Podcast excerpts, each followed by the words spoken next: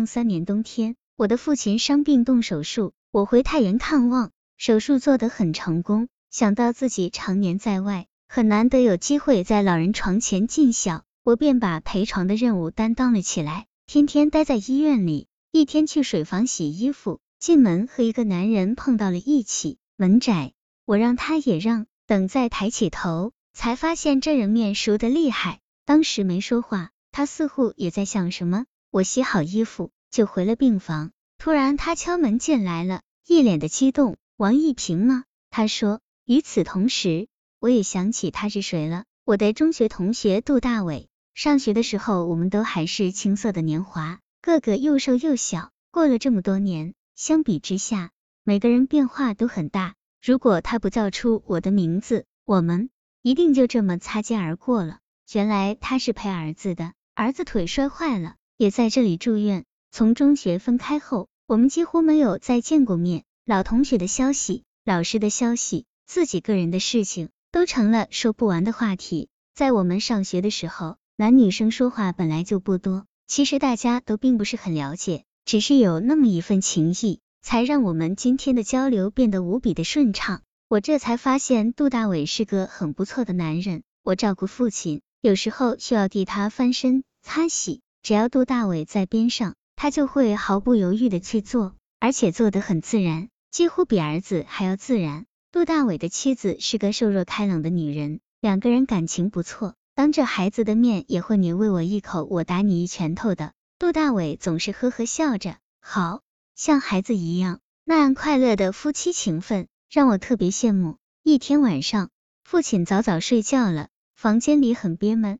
我就到花园里去走走。天黑了，朦朦胧胧的，想着自己的家，想着孙强和我的关系，我心中怎么也无法舒展起来。转眼我回太原已经二十多天了，中间除了我给过他一个电话外，我们再没有说过一句话。仅有的一次电话，还是我问女儿换季添衣服的事情。看见杜大伟也在前面慢慢的走，抽着烟，低着头，我走过去。和他打了声招呼，他乐呵呵的回应着。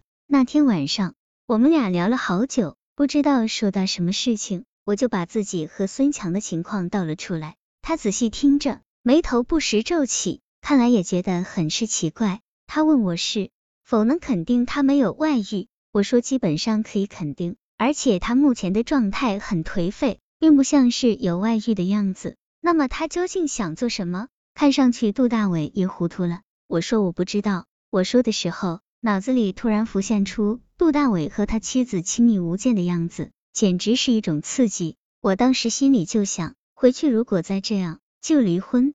谁也不想过这样的日子。那些天一闲下来，我就思前想后，甚至回想了我和孙强从认识到结婚的过程。也许他从来就没有爱过我。怀着对婚姻的失望，二零零四年元旦刚过，我回到了深圳。孙强的态度更加冰冷了，他甚至连我父亲的情况怎么样都没有问。